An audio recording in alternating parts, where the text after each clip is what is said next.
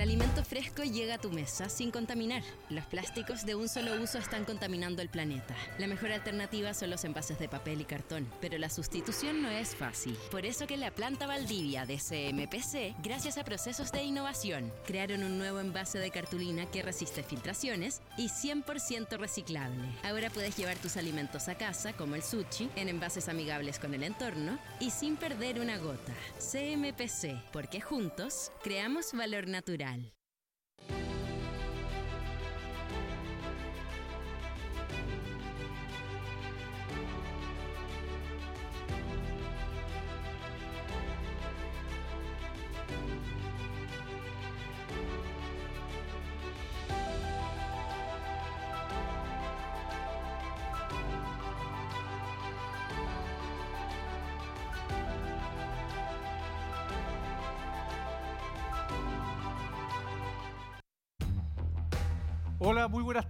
Las 12 horas con un minuto estamos partiendo este cuarto capítulo de este tercer ciclo de la segunda temporada de Conexión IP que hacemos todos los martes en directo aquí desde el estudio de la tercera y que transmitimos a donde estén, en sus casas, en sus teléfonos, en su oficina, a través de la tercera.com, de pulso.cl y de duna.cl.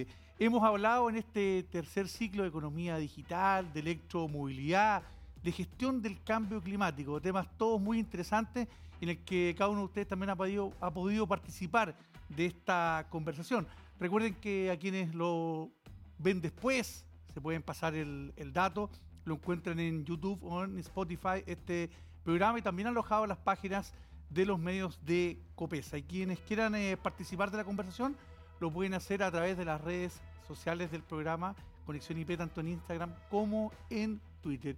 Y como casi todos los martes, me acompaña en la conducción de este capítulo don Fernando Zavala. ¿Cómo estás, Fernando? Muy buenas tardes, señor director. Eh, muy contento de estar acá nuevamente acompañándolo. El día de hoy, además, vamos a hablar de desarrollo humano, algo que es transversal probablemente a todos los temas que tocamos y que, en mi opinión, toca el corazón, el alma de lo que estamos haciendo, el desarrollo del ser humano en todos sus ámbitos en su expansión social y biológica. ¿ah? Bueno, para no dilatar más la introducción, quiero saludar a quienes nos, acompañan hoy y también a los que hacen posible este espacio. Quiero partir por doña Paula Margosini, quien lamentablemente hoy día no nos acompaña físicamente, pero tenemos, estamos conectados ahí. Paula es epidemióloga y académica del Departamento de Salud Pública de la Universidad Católica. Eh, es médico especialista en salud pública y medicina familiar, académica del Departamento de, la Facultad de Medicina de la Universidad Católica, como ya dijimos, y además es eh, la B. Lone Scholar, eh, Global Health and Population de la Harvard T. Chan School of Public Health en Estados Unidos. Es epidemióloga, directora de la Encuesta Nacional de Salud Chilena NS 2017. Es docente, investigadora en vigilancia de enfermedades crónicas, sus determinantes y respuestas preventivas del sistema de salud Además, eh, es miembro del, consorcio universitario iCovidChile.cl y ha asesorado en diversas comisiones a ministerios chilenos de salud, hacienda, interior y ciencia. Muy bienvenida, Paula. Muchas gracias por la invitación. Hola. Hola, hola. Bueno, seguimos con nuestros invitados. Le vamos a dar la bienvenida a don José Miguel Berguño, quien es eh, VP o vicepresidente de Servicios Corporativos de SQM José es ingeniero civil industrial y MBA de la Católica, ingresó a SQM el año 98 como ingeniero de gestión de estudios, tres años después asumió la gerencia de abastecimiento y el año 2006 como gerente de recursos humanos. Entre los años 2010 y 2011 fue director nacional del CENSE y en el 2012 fue gerente de personas de Vitamina Work Life. En el año 2013 retornó a SQM como gerente de desempeño de abastecimiento. En el 2016 se convierte en eh, vicepresidente de personas y desempeño y en el 2019 como vicepresidente de Operaciones Nitratos, cargo que ocupó hasta diciembre último, pues a partir de esa fecha fue nombrado vicepresidente senior de servicios compartidos de SQM. Ha pasado por todas las posiciones de SQM. Bienvenido, José Miguel. Hola, muchas gracias por esta invitación, una oportunidad de poder conversar y reflexionar juntos. Bueno, y finalmente una persona que no podía faltar en esta conversación, don Pablo Zamora, presidente de Fundación Chile. Pablo es co-founder de The Not Company, una de las startups biotecnológicas de mayor crecimiento en nuestro país y Latinoamérica, que hoy día está valorizada en más de mil millones de dólares, un unicornio. Además, Pablo bueno, cuenta con un gran recorrido de investigación asociada a los negocios, las patentes de la investigación de plantas y sus genomas. Ha sido responsable de levantar más de 250 millones de dólares en capital privado y ha participado en la creación de tres compañías de base científico-tecnológica. Actualmente se desempeña como inversionista, consultor y miembro del directorio de empresas y centros tecnológicos, tecnológicos digo, en Chile, México y Estados Unidos. Además, es asesor estratégico en temas de innovación de la Organización de Estados Americanos, la OEA, y recientemente fue designado como presidente de Fundación Chile y miembro del Consejo Directivo de Banco Estado. Muy bienvenido, Pablo. Muchas gracias por la invitación. Aprovechamos de saludar a nuestros presentadores SQM y CMPC. Ya, pues vamos eh, rápidamente a la conversación y vamos a darle la palabra a la doctora Margosini, quien eh, está conectada por Zoom. Doctora, muy vinculada además a la academia, como muy bien la presentaba Fernando. Así que partamos por, eh, tu visión general, Paula, y particular de algo que es tremendamente amplio, lo hablábamos fuera de, de micrófono antes de partir el programa, lo amplio que es hablar del desarrollo humano. ¿Qué podemos entender por desarrollo humano para eh, tratar de enmarcar esta conversación? Bueno, eh, en primer lugar me parece súper interesante que estén, estemos tocando este tema en este ambiente tan importante del desarrollo empresarial y económico en el cual ustedes se vinculan y son tan expertos y, muy, y muy bueno de que podamos conversar eh, incluyendo la interdisciplina y justamente, por ejemplo, el área en la que yo trabajo, ¿ah? porque es muy relevante este tema para que se vaya desarrollando en conjunto con el desarrollo y la innovación tecnológica o de negocios en, un país. ¿no?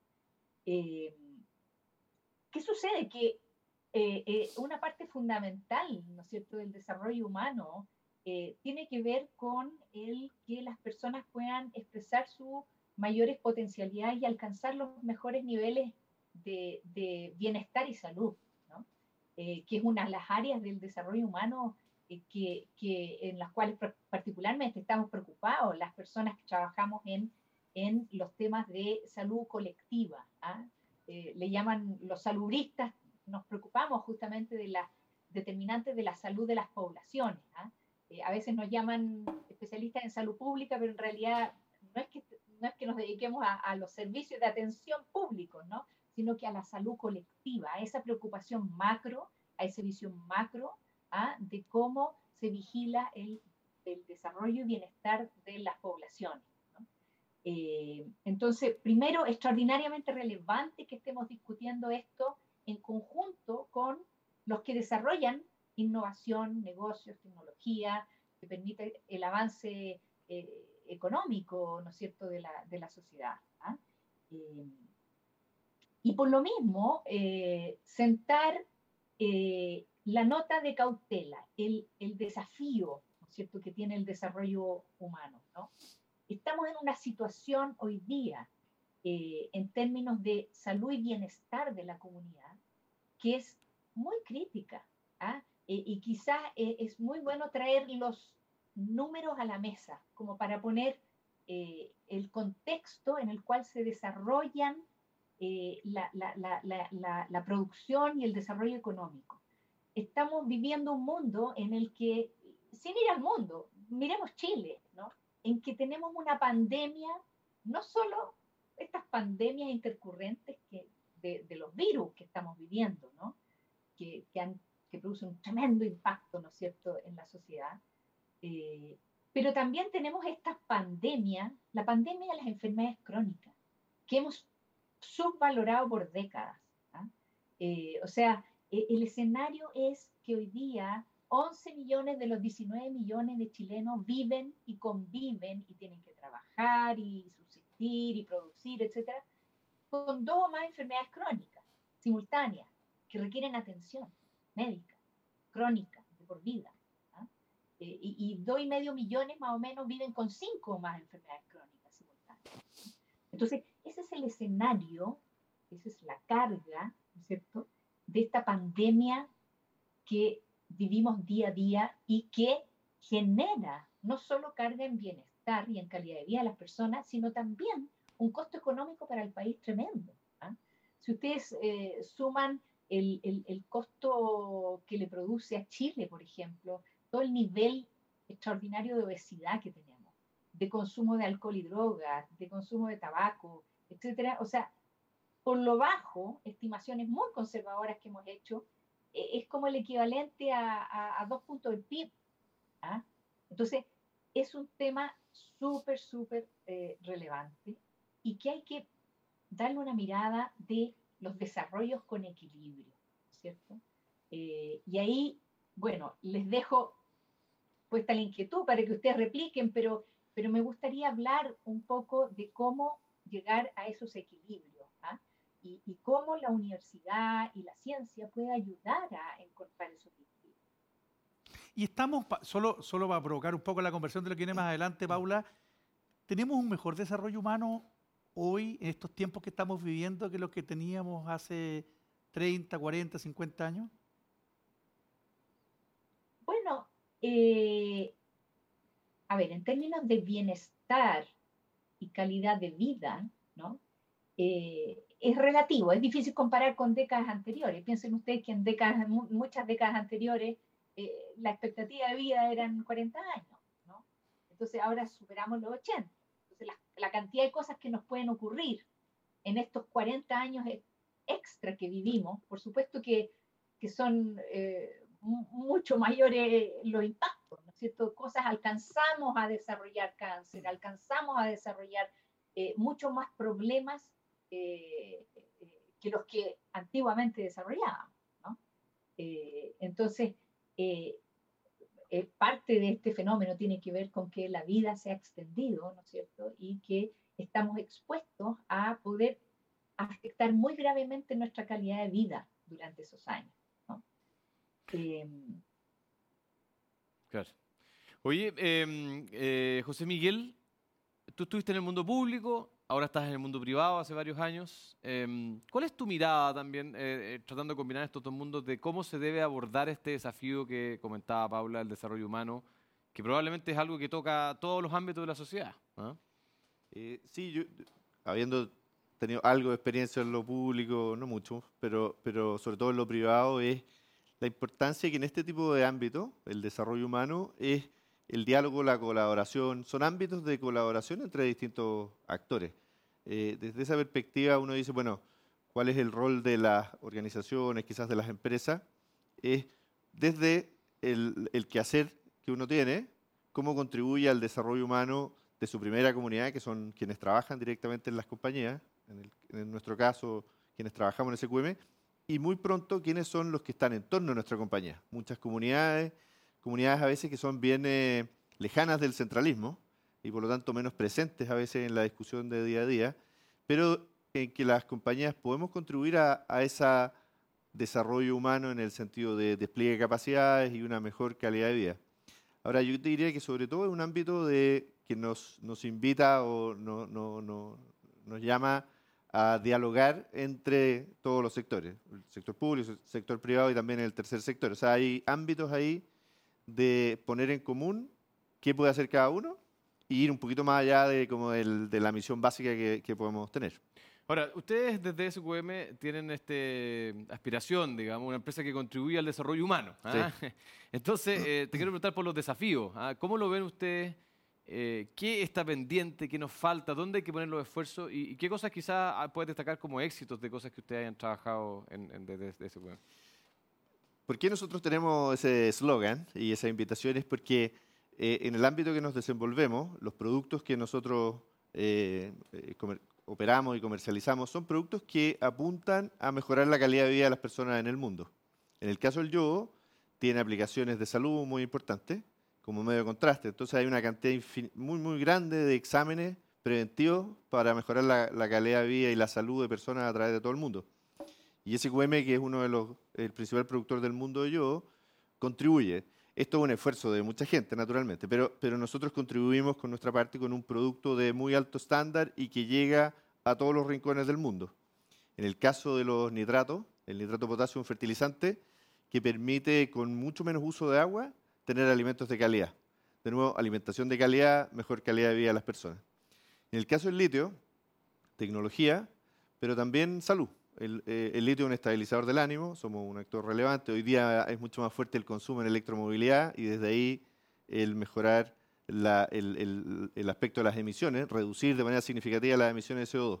Entonces, ¿por qué decimos que nuestro objetivo es contribuir a ese desarrollo humano? Es porque nuestros productos van en línea con un mundo más sostenible, con una mejor calidad de vida, y en la medida que nosotros hacemos nuestra parte, que disponibilizar esos productos de muy alto estándar, de mucha calidad, con mucha investigación, con mucho trabajo detrás, disponibilizarlo al mundo, se pueden sobre eso construir industrias que son esenciales para el desarrollo humano y que mejoran el día a día de cada uno de nosotros. Ahora, la otra parte que es relevante es cómo nosotros nos desafiamos a tener una buena experiencia eh, de quienes trabajan con nosotros y una buena experiencia de las comunidades en torno a nosotros. ¿sí? Eh, a mí me gusta decir que hemos avanzado, pero todavía queda mucho por avanzar. eh, tanto en la experiencia de lo que es trabajar en una compañía minera, pero que hace una minería verde, que apuntamos a desafíos de cuidar el entorno y también de, ser mucho más dialogante con las comunidades. Eh, eh, gente que vive cerca tiene a veces los efectos, obviamente, de un vecino muy grande, una capacidad productiva, pero hay que estar atento a ese diálogo más horizontal para decir, bueno, ¿qué parte puedo contribuir facilitarte tu día a día y también ayudar a que se desplieguen las capacidades de las personas que viven en torno a nosotros? Pablo, tú, asumiste hace, pocas semanas la, presidencia de la Fundación Chile, una entidad con mucha historia, con mucha reputación, que, que de sus orígenes ha ayudado de manera directa a, mejorar la calidad de vida de, la gente. En ese sentido, ¿qué es lo que te pones tú como horizonte por delante? ¿Cuál es tu, y, y cuál es tu mandato en ese ámbito relacionado con, eh, con, em, con el desarrollo humano? Mira, en realidad la- la- el, el mandato para poder asumir el desafío de tomar la, la Fundación Chile tiene que ver básicamente en cómo nosotros logramos desarrollar una economía más sofisticada y cómo nosotros a través del desarrollo del conocimiento, la ciencia y la tecnología podemos disponibilizar herramientas para el desarrollo de nuevas industrias, una industria que tiene un foco muy claro, que es una industria y una empresa, tal como lo decía José Miguel, ¿verdad? sustentable, verde y basada en el conocimiento. Creo que la Fundación Chile ha tenido un rol histórico relevante en dinamizar ecosistemas, ha sido relevante la creación de industrias, por ejemplo, la industria del salmón, eh, muy relevante también en, la incorporación de la energía renovable no convencional a través de los primeros pilotos de energía solar. Pero no basta con la historia, sino que tenemos, creo yo, en, en esta gestión eh, de poder poner a disposición las capacidades intelectuales de un gran grupo de profesionales de mucha conexión internacional al servicio de las necesidades nuevas que tenga el país.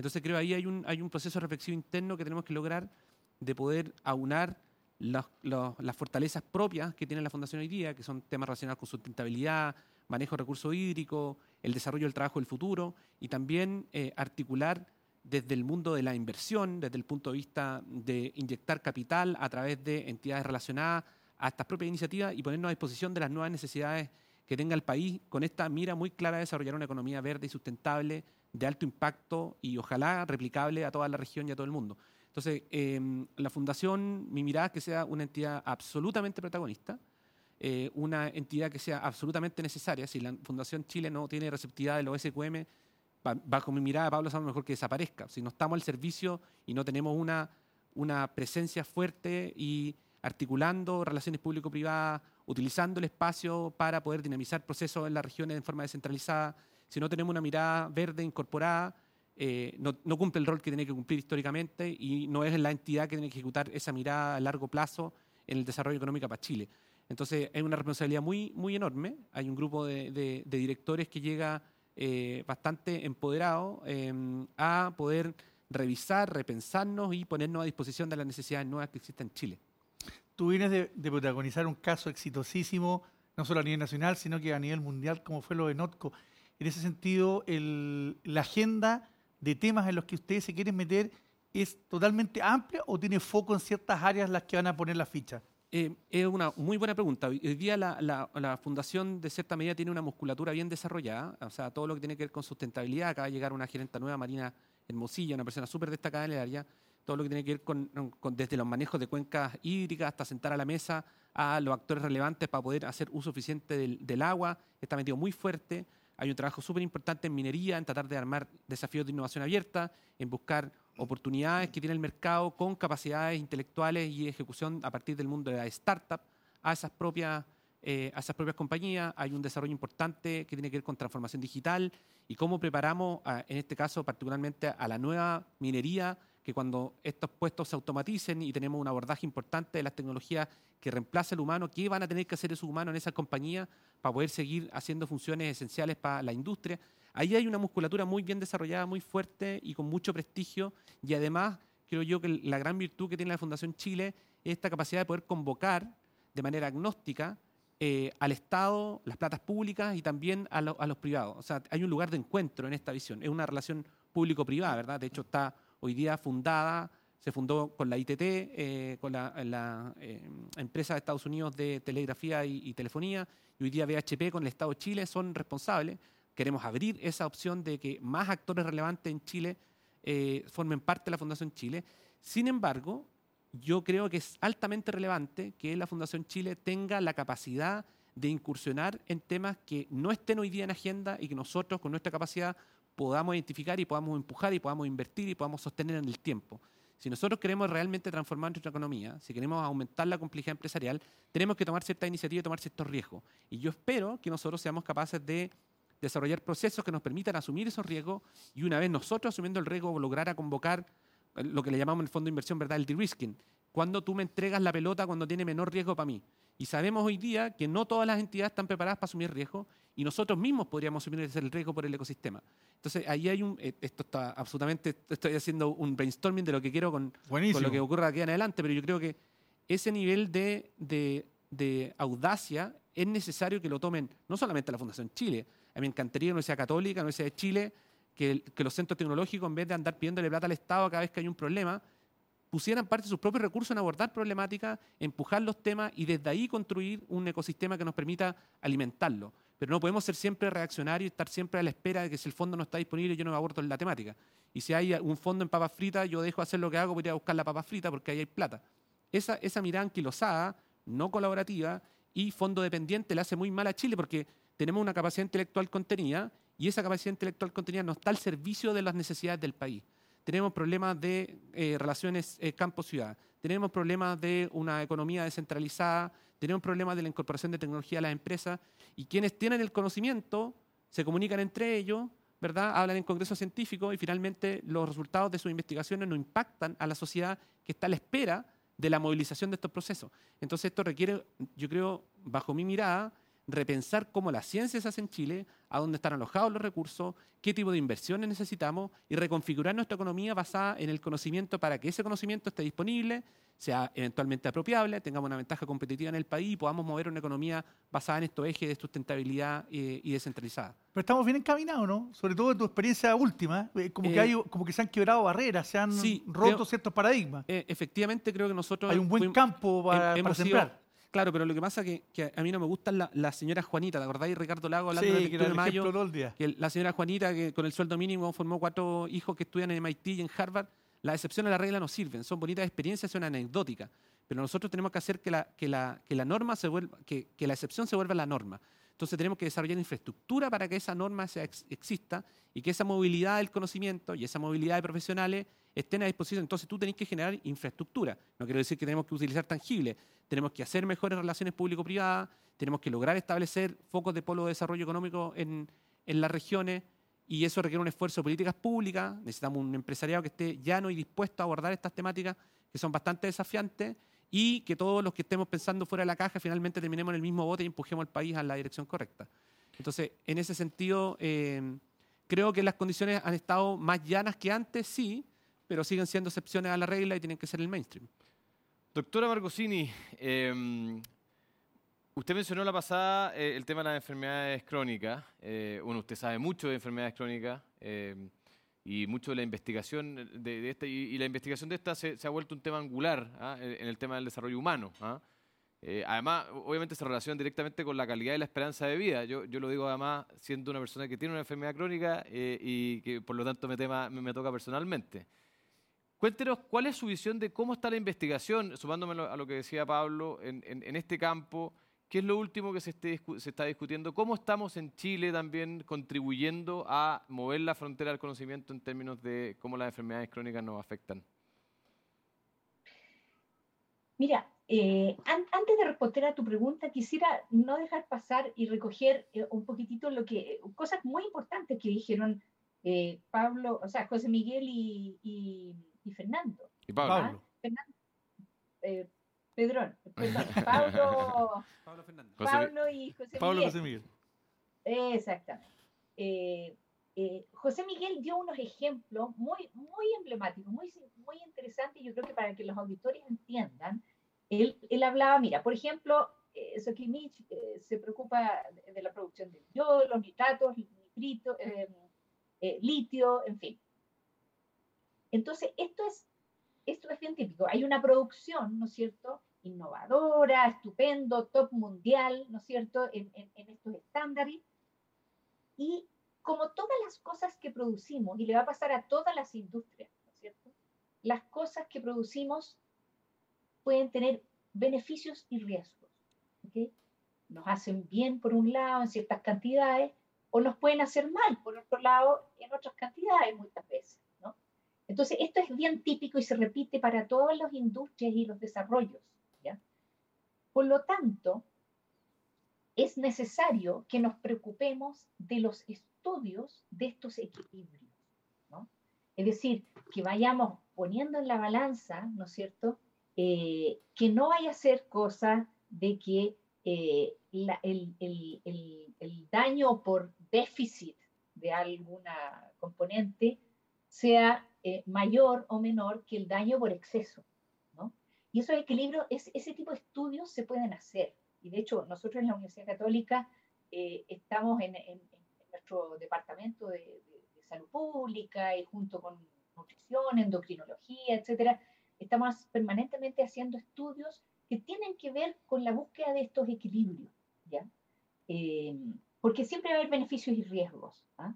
Ahora, este tipo de estudios, ¿no es cierto?, que nos han llevado a, a- a tomar conclusiones de políticas públicas, ¿no? De hecho, estamos, estamos haciendo recomendaciones permanentemente en los ministerios de salud eh, respecto a cuánto yodo ponerle a la sal, cuánto no, cuánto fólico ponerle, cuánto no, eh, cómo, cómo regular eh, las exposiciones, ¿no es cierto?, a riesgos a los cuales está sometida la población, ¿ah? sobre todo exposiciones que tienen que ver con productos que se venden en el mercado.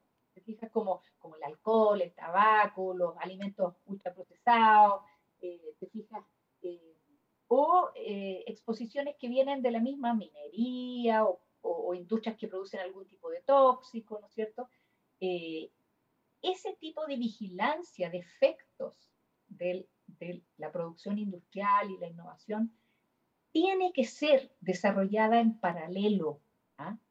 Y en paralelo por actores distintos a los que desarrollan las tecnologías. Piensen ustedes, en una misma universidad puede haber, y, por lo que decía Fernando, ¿no es cierto? Es muy loable que haya grupos de investigadores, académicos, etcétera, que estén muy cercanos a la industria de la innovación, porque yo les ayudo Lo, dijo, lo dijo desarrollar- Pablo, doctora, no me, o sea, no me atribuiría palabras tan, tan sabias. Perdón, lo dijo Pablo, lo dijo Pablo, sí, ¿no? Y, y es muy importante que eso sí sea, que ese nexo estricto exista y ahí generalmente se produce innovación y cosas muy interesantes de desarrollo. Pero otro grupo de académicos, también en las universidades, ¿ah?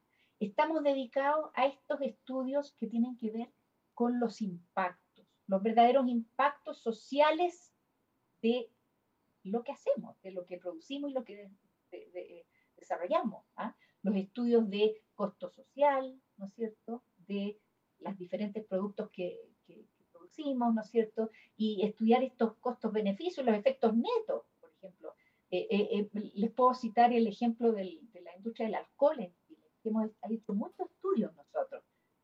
Eh, y en cómo hemos llegado a desarrollar métricas, ¿no es cierto?, que nos permiten poder eh, ponerle número, te fijas, a este, este riesgo-beneficio. ¿ah? Entonces, por ejemplo, eh, eh, qué sé yo, en Chile hoy día se pierden 550 mil años de vida saludable todos los años por efecto directo del consumo de alcohol. ¿ah? Eh, eso, eso es una brutalidad. ¿ah? Son, son 36 personas que fallecen todos los días eh, eh, por esta causa. ¿no? Eh, algo parecido ocurre con la, con la obesidad. ¿no? Eh, y podemos evaluar, por ejemplo, de que, de que el costo social, que son 1.500 millones de millones de pesos anuales, eh, eh, digamos, hoy día nadie lo está pagando. ¿ah? Eh, lo que ingresa por impuestos de la industria del alcohol, por ejemplo, es de 200 millones, una cosa así. Entonces, el, el costo social es ocho veces mayor. Entonces, ¿qué ocurre? Ocurren estos desequilibrios, ¿no? Estos desequilibrios de externalidades negativas, que necesitamos regular de alguna manera, necesitamos que alguien, alguien eh, pague por eso, ¿te fijas? Porque si no, ¿quién paga? Y lo que está ocurriendo hoy día. ¿ah? Mm. Eh, tenemos eh, con, dos millones de personas en, lista de espera por especialista o las 300.000 cirugías atrasadas que tenemos, ¿te fijas? Cada, cada persona que el fin de semana se toma una piscola, ¿Me entiendes tú? En, en, en, en, ese valor que pagó no está pagando el costo social. ¿Ok? ¿Y quién paga finalmente? Paga el mm. sistema de salud público, las listas de espera y las personas más vulnerables de esta sociedad. ¿ah? Doctora. Eh, ese, caballero, que, que, que, tuvo, que se tomó tres piscolas el fin de semana y tuvo un accidente vascular encefálico. Muy típico del adulto edad media, hipertenso chileno que bebe alcohol, ¿no es cierto? Eh, cayó al servicio de urgencia a la UCI y ocupó la cama que necesita el niñito con neumonía. ¿Te fijas? Entonces, todo esto es un tema de costo alternativo del sistema de salud. Todo esto se puede medir. ¿ah? Eh, y, y, las universidades, hay gente que estamos preocupada de estas métricas y de estos estudios para buscar los equilibrios. Doctora, le, le, iba a preguntar, usted, usted trabaja con la Organización de Estado Americano, entonces, Em, para ponernos en perspectiva, ¿cómo, cómo, ¿cómo, está Chile respecto a nuestros vecinos en temas de los avances de desarrollo humano? Que en, en, cualquiera de las áreas que, que, a usted le ha tocado eh, investigar, medir, eh, saber más. Bueno, eh, no trabajo con los estados, ah. Ah, yo me equivoqué entonces. americano, no, ah, perfecto. yo, es confusión mía. Bueno, bueno, pero me imagino que ha tenido experiencia trabajando con, con eh, midiendo otros países. ¿Cómo, cómo siente usted que estamos frente a, a nuestros vecinos, a, nuestro, a nuestros países comparables? Claro. Eh, bueno, en, en términos de calidad de vida y participación social, eh, más o menos nomás. Nosotros, nosotros en temas de indicadores de salud, ¿no es cierto? Eh, siempre ranqueamos muy bien eh, respecto a nuestros pares latinoamericanos, por supuesto, ¿no? en que ellos están todavía detenidos en, en unos dramas materno-infantiles que nosotros superamos hace mucho, eh, y tenemos una, una, sobrevida y una esperanza de vida muy alta todavía, ¿no? respecto a esos pares de desarrollo más equivalentes. ¿no?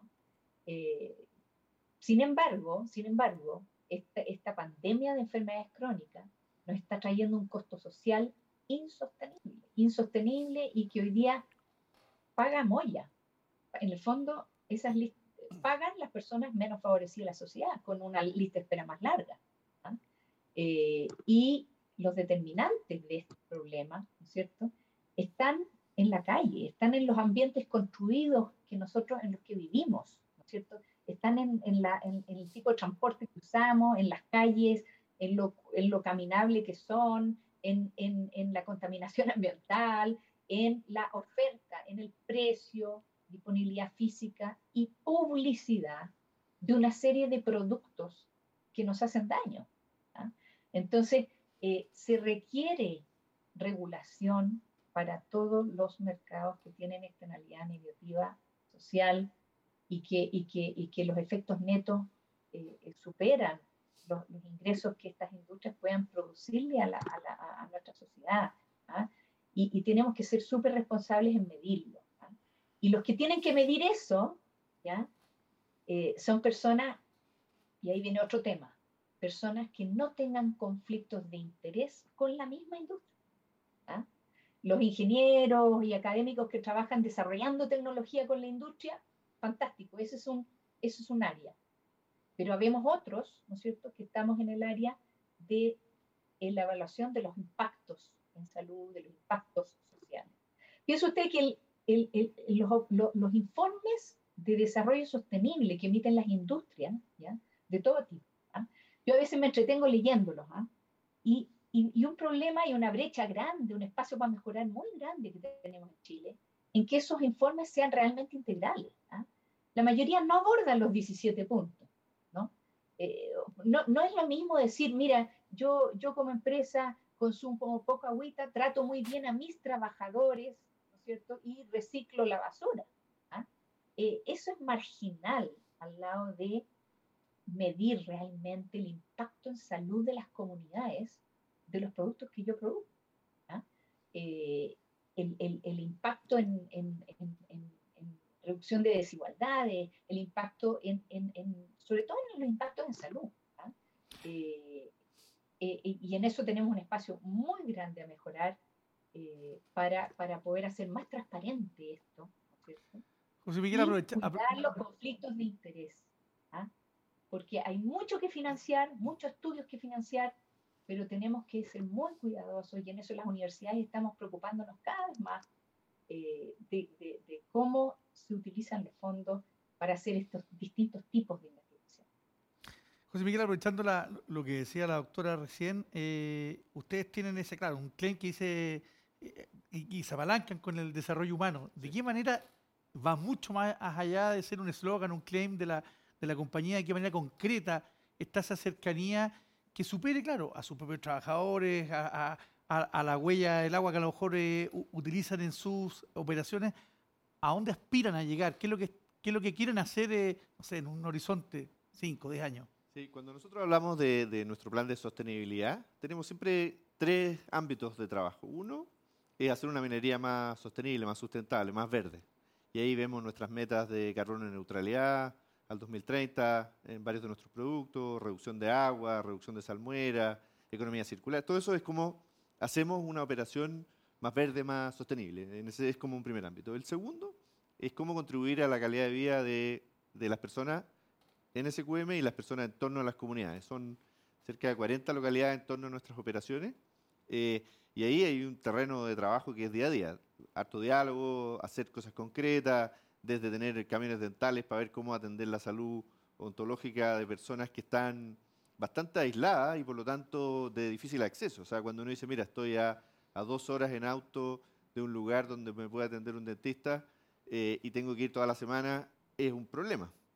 Entonces, cuando uno piensa en el desarrollo desde la perspectiva de calidad de vida, como eso, son muchas iniciativas. Iniciativas que tienen que ver con el, desarrollo de, capacidades, eh, ciencia en niños, eh, robótica que acercamos a los colegios, o sea, una infinidad de actividades, pero diría que ahí lo esencial es que son en base al diálogo, a la co-creación, es decir, no llegamos con una solución.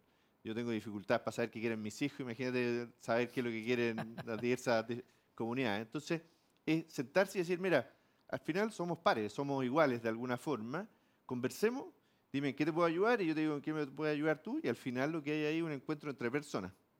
Y el tercer ámbito de nuestro plan de sostenibilidad es tener buenos productos de muy alto estándar disponibles para el mercado. Nosotros tenemos participación en el mercado mundial muy grande, cerca del 40% en el caso del yodo, más del 50% en nitrato de potasio, un 25% aproximadamente en el litio. Entonces, el que se construyan autos eléctricos en China y que a través de eso crezca nuestra capacidad para reducir las emisiones de CO2 en el mundo, en parte depende de que exista litio.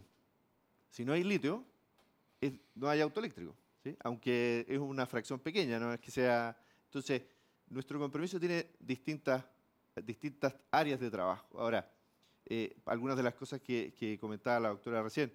Es interesante, por ejemplo, que el yodo que se usa en la sal y que nos permite mantener nuestros niveles de yodo al día, eh, como hoy día la gente usa un poco menos de sal, nosotros hacemos investigaciones en Europa respecto a las aplicaciones de incorporar derivados de yodo en la fruta y verdura. Cómo eso puede ser un canal para que las personas, en la medida que uno cada día le eche menos sal a la comida, entonces, ¿cómo llegar con esa sal, eh, con ese yodo, en las cantidades necesarias, obviamente, ahí hay expertos, cómo se pueden buscar formas más innovadoras que la clásica vía el salero a la casa. ¿sí? Junto con eso, una serie de otras aportes de investigaciones.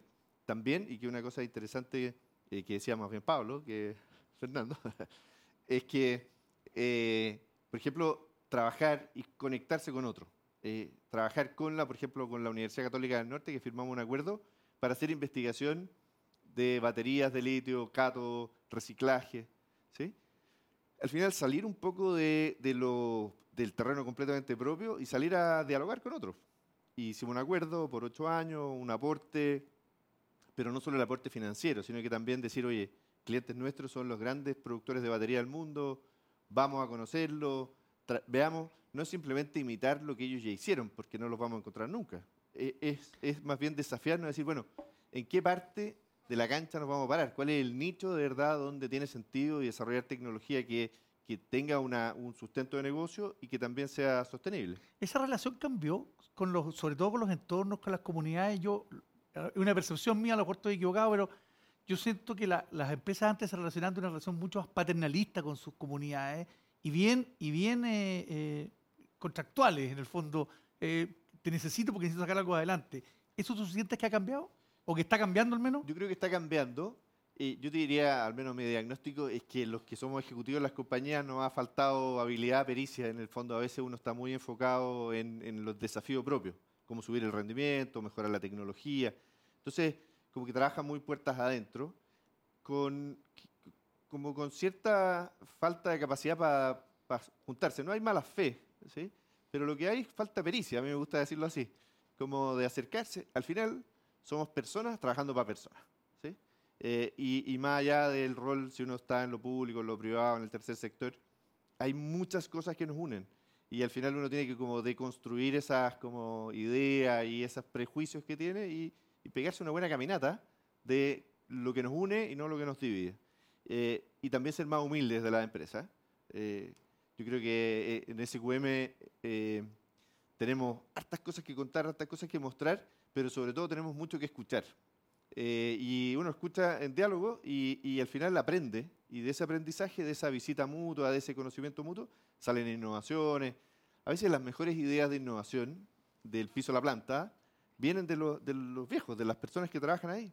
A veces vienen expertos pero, pero el experto es experto en la conceptualización, pero el que tiene ahí el día a día y tiene una casuística muy rica es gente que lleva muchos años trabajando con nosotros, que conoce muy bien el problema y en esa discusión entre el experto por los años de circo y el experto por los años de estudio, sale un diálogo muy enriquecedor y quién gana, bueno, gana SQM, gana el país, ganan los clientes, ganan los entornos, pero de ese dialogar, acercarse, en el fondo tenerse menos autoestima y apuntar más menos al uno diálogo. Y ser más humilde, sí. Se nota que está pasando eso en el, entre el mundo privado y el mundo público. Oye, Pablo, eh, tú estuviste muy metido en la alimentación del futuro, uno podría decir, ¿no es cierto? Eh, hay, hay, mucho que comentar respecto a eso, pero quiero, tomando ese ejemplo de tu involucramiento en el campo de la alimentación, ¿cómo te gustaría, y, ahora pensando que estás a cargo de la Fundación Chile, como presidente de la Fundación Chile, ¿cómo te gustaría ver a Chile en esta discusión global de avanzar hacia un desarrollo humano más sostenible, eh, que además sea más transversal, que, que nos, nos, beneficie a todos. Estamos, eh, eh, han habido varias preguntas parecidas. ¿Estamos muy lejos de eso como país? ¿Qué es lo que nos falta? ¿Cómo lo ves? Eh, bueno, pr primero me, me gustaría dar al menos mi visión respecto a lo que yo considero que es desarrollo humano, ¿verdad? Que es como tratar de, de, de, de promover la, multi, la multidimensión de la, del humano como individuo y del humano como especie colectiva. Yo un, un, siempre parafraseo a un amigo eh, que es de la Escuela de Varela y de Maturana, que es profesor de la Universidad de California, Fernando Fierro, un tremendo científico chileno que está, que está allá, que, me, que una vez conversando nosotros nos metíamos mucho a estudiar como el comportamiento humano y, y estamos muy metidos en estas discusiones teóricas respecto al, al cómo nos situamos como, como, especie en el contexto. Y al final llegamos a una conclusión que vivir bien, lo que le llamamos el bienestar humano, no es nada más que el equilibrio de todas las cosas que hacemos en nuestra vida diaria. Una persona que, que, vive bien, una persona con bienestar, una persona que duerme bien, que, que come bien, que hace deporte, que tiene relaciones emocionales sanas, que entrega mucho amor. Y tú cuando tenés toda esa, tenés equilibrado todo ese espacio, ¿verdad? En cómo tú te relacionas con tu entorno, en cómo tú te relacionas con tus hijos, cómo tú te relacionas con la naturaleza, cómo tú tienes conciencia del lugar que pertenece, recién ahí logras de algún modo trascender en esta forma de, de, la vinculación efectiva con tu entorno de una manera armónica. Entonces, no basta en el desarrollo humano que nosotros tengamos más income, más ingresos. Pues si un pelotudo, el, y un pelotudo va a ser pelotudo en el resto de las dimensiones. ¿Cachai? Si una persona que, que, es un gallo que tiene conciencia de clase y entiende a dónde está situado y colabora con el resto, aunque no tenga mucho ingreso, va a ser un actor positivo para su entorno igual. Entonces, creo yo que a nosotros nos falta como país para poder llegar, o sea, gente que esté hoy día haciendo destrozos, ¿cachai?, de manera voluntaria. Gente que quiera eh, romper, ¿cachai?, vínculos sociales. Gente que está en puestos de poder sobre ideologizada, genera tensiones y rompe esta colaboración y rompe este equilibrio. Yo creo que nosotros vamos, hay, hay muchas corrientes, ¿verdad? Me, me, fui para el otro lado de la, de la respuesta, pero, pero tiene, que, tiene que ver con estados de conciencia. ¿Cómo nosotros nos paramos frente al entorno? ¿Qué país queremos construir? ¿Con quién lo queremos construir? Y tenemos que ser muy, muy inteligentes en reconocernos que el país lo, lo hacemos todo. O sea, el país no lo hace el chileno que vive en Punta Arena por sí solo. Lo hace el chileno, lo hacen las empresas, lo hace el Estado. El Estado no puede ser responsable de todo. Hay corresponsabilidad entre la sociedad civil, la sociedad civil se tiene que organizar, ¿cachai? Las empresas tienen que estar colaborando con la sociedad civil, el Estado tiene que poner el marco regulatorio para que nadie se escape de, de las reglas del juego, pero, pero, reconocernos como parte de un país complejo, somos un país, somos piñufla, somos 19 millones de personas, si es que los últimos censos no se equivocaron, ¿verdad? Y, y, cumplimos un rol muy importante en la región porque nosotros hemos sido, tal como lo decía, voy a decir correctamente su nombre, Paula, eh, hemos sido pioneros y tenemos una distancia en la región respecto a cómo nosotros hemos hecho cosas que hemos avanzado muy, muy bien y cosas que hemos dejado en el rezago, ¿cachai? Que son los temas emocionales de las personas, ¿cachai? Cómo nosotros coexistimos con nuestro espacio, cómo reconocemos nuestra participación en la ciudad. ¿Por qué la gente prefiere vivir en una ciudad sucia, rayada y destruida a no vivir en un lugar armónico? ¿Por qué no cuidamos los espacios públicos? Entonces, acá hay, hay temas para poder hacer un desarrollo humano real. Necesitamos hacer cambios culturales. Necesitamos reconocernos como chilenos, entender el país que queremos construir. Yo creía que, que, que la, la, constituyente nos daba un bonito espacio para poder repensar este país y para poder poner en perspectiva el, el, horizonte colectivo que nosotros necesitamos crear. Y yo creo que ahí todavía hay una tensión intrínseca porque el modelo es como un, una olla de presión, ¿cachai? Y le pusiste todo el fuego y en seis meses tiene que sacar un resultado. Y, ha sido complejo y obviamente esa complejidad es propio de las tensiones que todo el mundo tiene acumulado y las expectativas que tenemos con la sociedad que queremos desarrollar. Entonces, el desarrollo humano es altamente complejo, requiere, creo yo, una, una, no una arista económica, no por tener más, no por tener más ingresos como país, no por tener mejor PIB, vamos a ser mejores, mejores personas con nuestro país y mejores personas con el planeta. ¿Cachai? Medio neo hippie la respuesta, pero creo que, que es importante ponerla en perspectiva porque si tú no logras un equilibrio multidimensional, te convertís termináis siendo un sociópata, una empresa sociópata que no se relaciona con su entorno y explota la naturaleza sin ningún, eh, ¿cachai?, remordimiento, o personas que destruyen las ciudades, o profesionales que le importa solo la renta, no le importa cómo tratan a sus trabajadores. Entonces ahí hay un proceso reflexivo, ¿cachai?, creo yo, que, que tiene que ver hasta con los afectos. De hecho, hay una corriente muy bonita que se llama la política de los afectos. ¿Cómo hacemos política para que en la Cámara no se violenten la, la, las personas, no se violenta la ciudadanía con cada uno de los discursos, ¿cachai?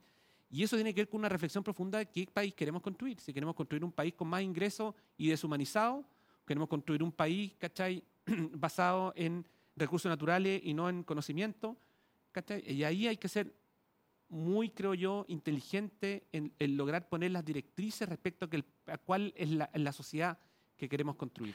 Ahora, hoy día te toca, y, y, para responder a tu pregunta, creo que tenemos la potencia. Yo soy un optimista, tengo creo un trombo en la cabeza que no me evita hacer otra cosa que optimista, ¿cachai? Creo yo que nosotros tenemos el raw material, tenemos el material para poder ser el, el, mejor país del planeta, no me cabe ninguna duda. No lo vamos a hacer sin nuestra región, no lo vamos a hacer sin cooperación latinoamericana, colaboración sur-sur, ¿cachai? Nos, tenemos un vecindario complejo, nosotros somos un actor eh, relevante, pero no somos el más relevante, tenemos a Brasil al lado. Eh, ¿Podemos ser pioneros en las áreas que nosotros nos propongamos? Sí. ¿Podemos competirle en los espacios a los países desarrollados? No. O sea, yo no creo que Chile, como algunos termocéfalos dicen, Chile tiene que generar la cadena completa del litio hasta el último no. celular. ¿Para qué? qué? ¿Cachai? Nosotros tenemos que reconocernos cuáles son nuestras capacidades y poner y desarrollar ventajas competitivas apropiables para desarrollar mercados que sean eh, que, que, nos permitan a nosotros desarrollar nuestro plan de desarrollo eh, social completo, comprensivo, naturaleza, humanos, empresas, personas, gobierno, etcétera.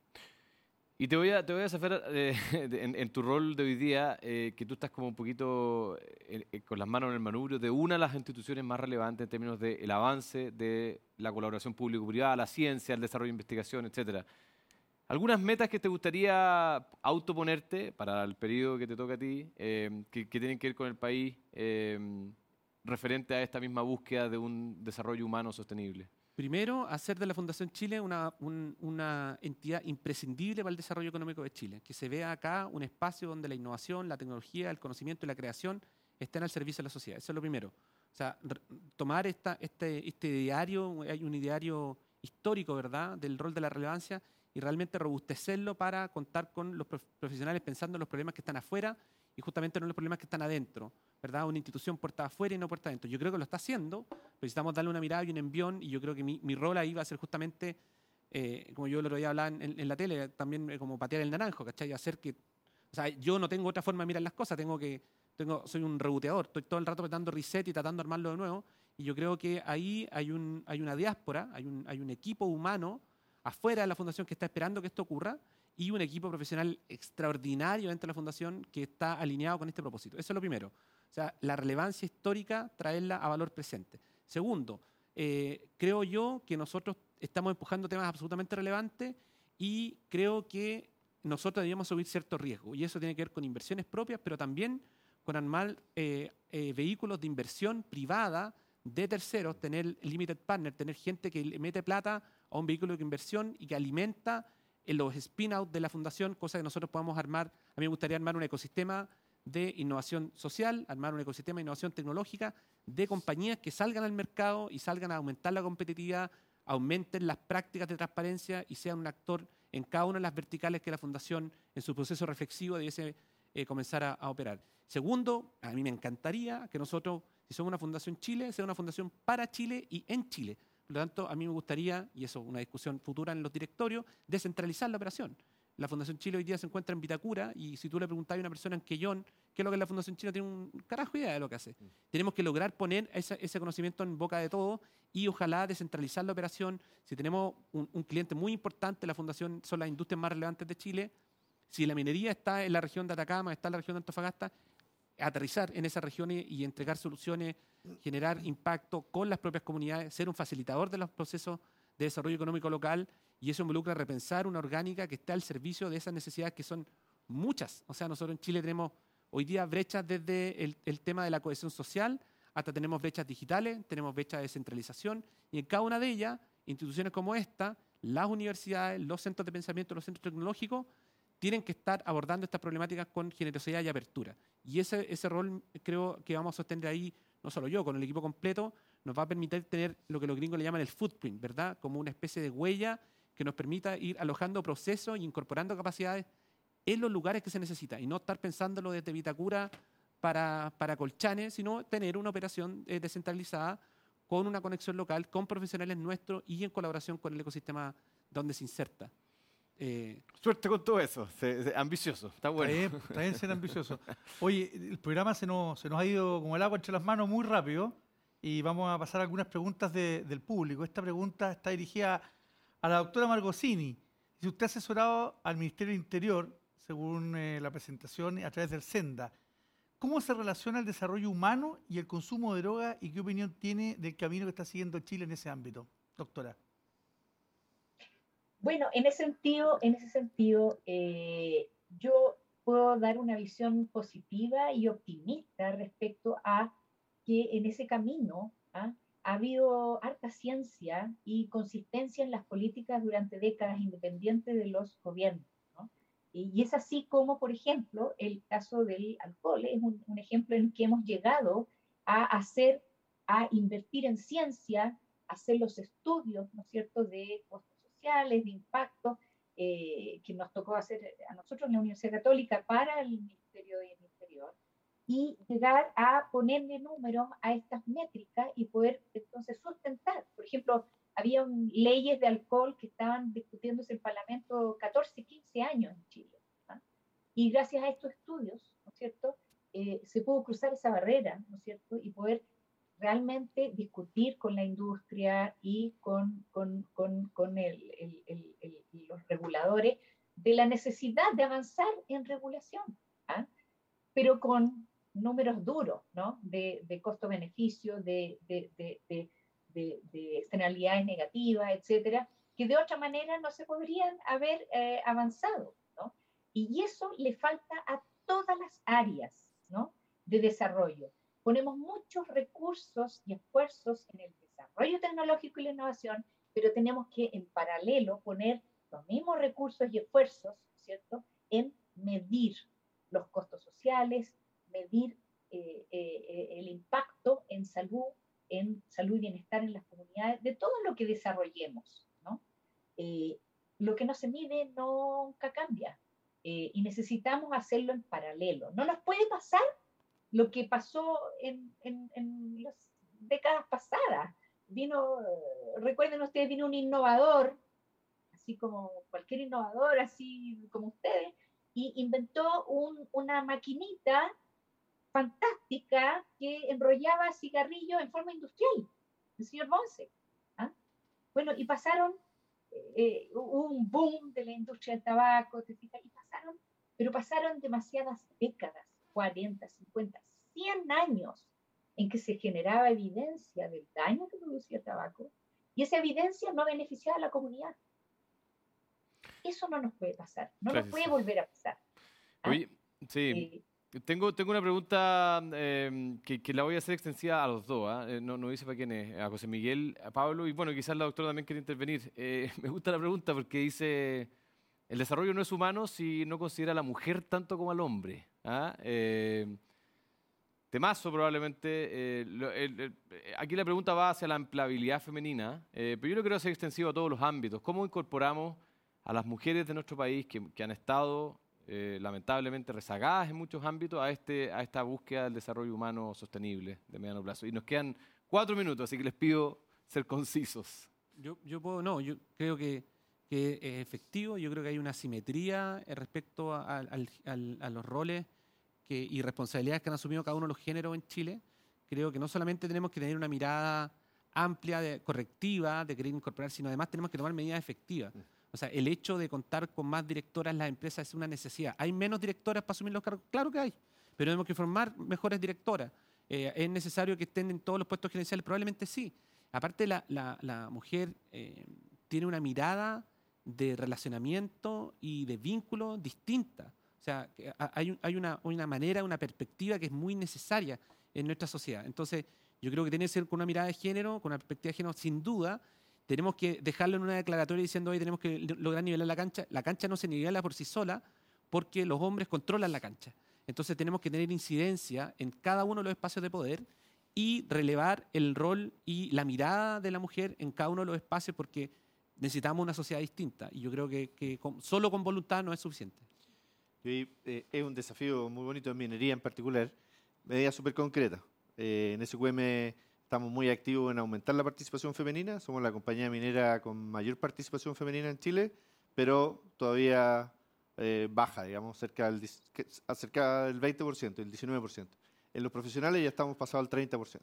Ahora, no solo eso, porque uno se va a las carreras de ingeniería, de ciencias y hay baja participación femenina. Entonces también hacemos planes, eh, trabajo concreto para aumentar eso y también desde los colegios, ciencias niños, tenemos unos programas que se llaman Lab for You, Bilti, robótica, que en el fondo la ciencia no tiene género. Entonces es acercar eso porque es más cultural a veces que, que la minería, la ciencia, la tecnología, como que es más lejos. Ahora, planes súper concretos, esto no se resuelve de manera espontánea. Eh, implementamos una alianza con la mujer atacameña, eh, con las mujeres Liganantay.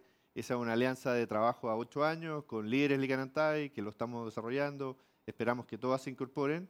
Eh, ya estamos en acciones concretas, lanzado ese plan. Y así, distintas intervenciones con los niños, con los jóvenes, en las universidades, con los profesionales que trabajan en SQM, con dos directoras que se incorporaron ahora en este periodo entonces, como bien decía Pablo, en distintas instancias, pero con medidas súper concretas, porque el tema de hoy día, ¿no? no hay que esperar otros 20, 50 años, sino que hay que empujar hoy día para que las cosas funcionen. Doctora, si quiere opinar, un minuto. Sí, el género es muy importante. Los impactos en salud también son equitativos. Eh, el mayor impacto en enfermedades crónicas es en el estrato bajo, ¿no? y en particular en la mujer. Piensen ustedes, el 40% de las mujeres de estrato bajo tienen obesidad hoy día, tienen un daño metabólico que les va a causar una carga y les está causando una carga. También son ellas receptoras de mucho daño relacionado con el tema de la violencia. Eh, y la violencia intrafamiliar y problemas de salud mental que los cargan mucho más que a, eh, a, los hombres. Y es un tema a pensar. ¿ah? Eh, en, cómo se genera esta inequidad, ¿ya? Eh, hay que pensar desde inútero, ¿no? la exposición que tienen las poblaciones a obesógenos, tóxicos obesógenos en el ambiente, ¿no es cierto? Y a esta, este esta precio, publicidad, disponibilidad física de productos que eh, eh, no son buenos para la salud, también son inequitativos. ¿ah? Los, cargan más en ciertos estratos sociales y en particular en la mujer. por lo tanto, la mirada tiene que ser global, ¿no es cierto? Pero entendiendo que hay personas que cargan más con los efectos ¿no? Por lo tanto, eh, la, la, la, la, enfermedad crónica, como quien dice, es, es, regresiva. ¿no? Eh, y, y, y, tenemos que, eh, como sociedad, pensar en cómo mitigar esto. ¿no? Muchas veces las estrategias poblacionales, justamente, estas que afectan a todo el mundo, muchas veces algunas regulaciones de la industria, justamente generan mayor equidad, tanto de género como socioeconómica. Muchísimas gracias, doctora. Le damos las gracias a usted, a Pablo, José Miguel, a, CMPC y a SQM que hicieron posible este programa, este cuarto capítulo de esta segunda temporada, de este tercer ciclo. Es bien difícil decir todos estos números. Y los invitamos a la próxima semana, al quinto capítulo, a que hablemos de ciudades inteligentes. Creo que tienen harto que ver con el tema que hablamos hoy, de manera más específica, pero tienen harto que ver. Así que los dejamos invitados y recuerden que pueden encontrar este programa en todas las plataformas de la tercera.com, de pulso.cl, de una.cl, en YouTube y en Spotify. Fernando. Muchas gracias, señor director. Muy interesante la conversación. Que esté muy bien, ¿ah? Muchísimas gracias. Muchas gracias. Adiós. Gracias a usted. Chao. El alimento fresco llega a tu mesa sin contaminar. Los plásticos de un solo uso están contaminando el planeta. La mejor alternativa son los envases de papel y cartón, pero la sustitución no es fácil. Por eso que la planta Valdivia de CMPC, gracias a procesos de innovación, crearon un nuevo envase de cartulina que resiste filtraciones y 100% reciclable. Ahora puedes llevar tus alimentos a casa, como el sushi, en envases amigables con el entorno y sin perder una gota. CMPC, porque juntos creamos valor natural.